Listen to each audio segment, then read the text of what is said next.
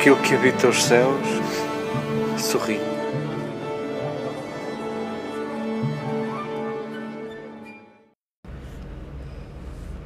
Queridas irmãs, queridas amigas, nenhum cabelo da vossa cabeça se perderá. Espero que, que Nosso Senhor não me leve a mal de o rapar todas as semanas e de o ir perdendo. Deixemos que estes, que estes textos sejam pretexto para para nos interrogarmos sobre a forma como acreditamos em Deus. Recordo que estamos na semana do fim do mundo, celebramos no domingo passado o último domingo do tempo deste ciclo e a liturgia, a propósito de fecharmos um ciclo temporal, apresenta-nos estas leituras já há mais de duas semanas com muitos efeitos especiais, com os discursos de Jesus sobre a destruição do templo, hum, a despedida de Jesus e dos seus discípulos. Mas nós que já não somos leitores distraídos, hum, sabemos que quando nos é apontada a lua, não ficamos a olhar para o dedo.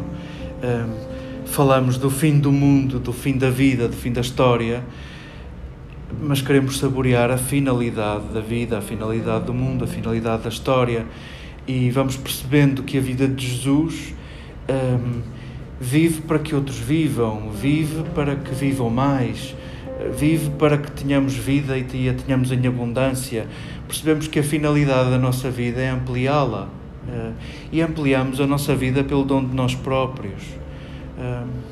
Ficando no coração de outros, uh, cuidando de outros, estando, uh, estando presentes na vida de outros, uh, fazendo aquilo que o Papa Francisco nos pede, que é não, não cairmos na indiferença, não, não vivermos como se os outros não nos dissessem respeito, sem termos nada a ver uns com os outros.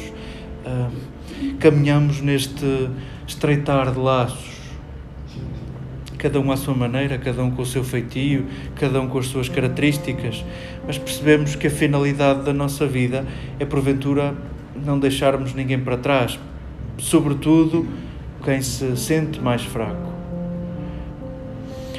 Os textos de hoje uh, pedem-nos que, que deixemos a interrogação em aberto. Há um contraste muito, muito expressivo nestes dois textos no primeiro, escutávamos. Ambos são escritos depois das coisas acontecerem. Não, nenhum deles tem, tem valor de adivinhação. No entanto, ambos têm uma visão de Deus e, no caso, bem distinta uma da outra. Escutávamos naquela, naquele livro de Daniel um, um Deus que intervém com efeitos especiais, um Deus que intervém na história com uma mão que deixa todos os, os presentes atónitos, uh, uma interpretação de, dessa mão e dessas três palavras, dizendo que, caríssimo Rei, já foste, uh, acabou. Uh, viveste para causar a morte de tantos, viveste para te safares tu e quem tu querias, acabou. E é Deus que vai fazer justiça.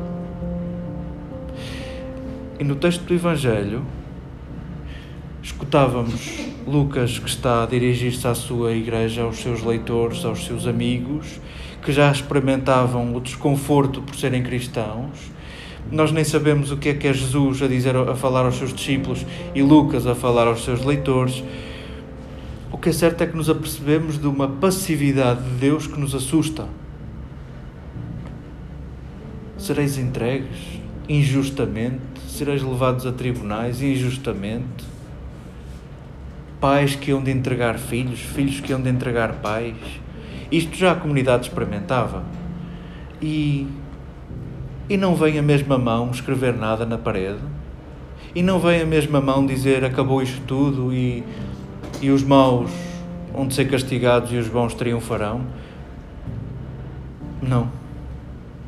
No texto de Lucas, uh, há um silêncio que grita. Há um silêncio de Deus que grita. Uh, Deus não intervém. E porventura Lucas quer que cada um de nós possa digerir essa verdade. O Deus de Jesus não é um Deus intervencionista. Não vem cá fazer justiça pelas suas mãos. Uh, e isto pode causar muita aflição em muitos de nós.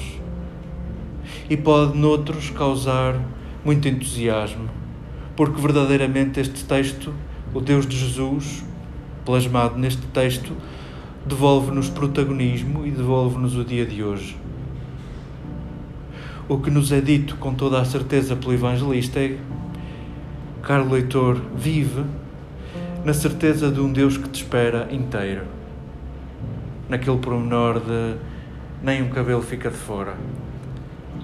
Vive na certeza de que há um Deus que acredita em ti e que espera em ti.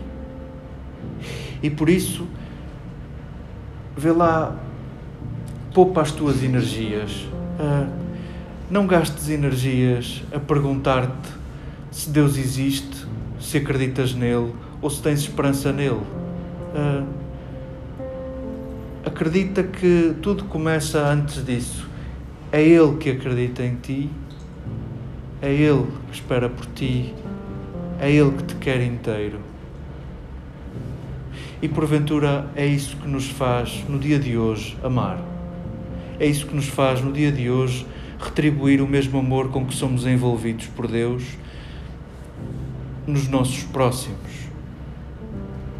Queridas irmãs, deixemos este, este texto em aberto, convoquemos as nossas experiências de silêncio de Deus, de demora de Deus e de ausência de Deus, convoquemos-las para o dia de hoje.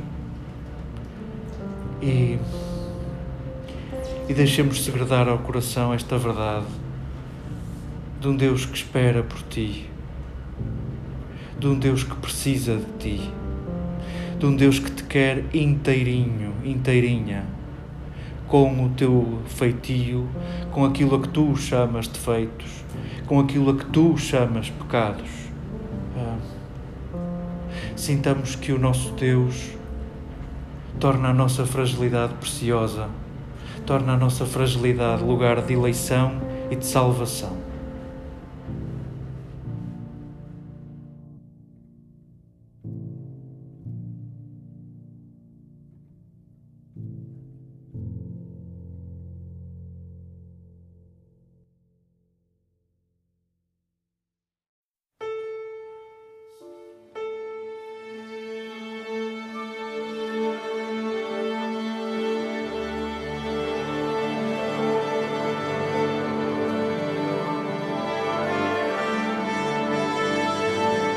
Aquilo que habita os céus sorri.